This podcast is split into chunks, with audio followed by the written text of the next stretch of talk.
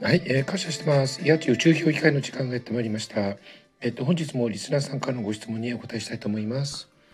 えっ、と本日のご質問なんですけれども、えっ、と八千先生はいつもひとりさんの代表作仁義を朗読されていますが、えーその際スカートを、えー着ていらっしゃいます。えー仁義の内容とスカートは何か関連があるのでしょうか？というご質問なんですけれども。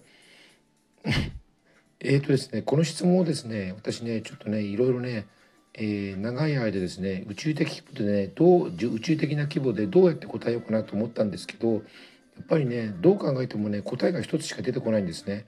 うん、その答えはですね何の、えー関連性もありません。うん、ということなんです。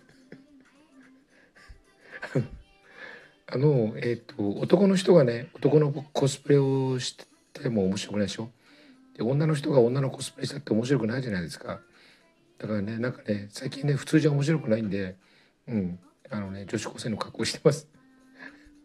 あのご質問者さんもね是非ねあのスカートを履いてね「変態!」って言われてみてくださいね。うん私の気持ちがわかると思います。えーっとね今日はねちょっと時間があるので、え2問目もねお答えしたいと思います。えーっと第2問目なんですけれども八千先生はどのような思いから宇宙評議会を発信しようと思われたのでしょうか？というご質問なんですけれども。うんとね特にね深く深い思い深い深く考えてやってるわけではないあの収録をしてるわけではないんですけれども。うんとねあえてね何か思いがあるとしたらそうですねえっとね本当の自由ってのを理解する手助けができないかなと思ってねえっと音声版をね発信してます。うん。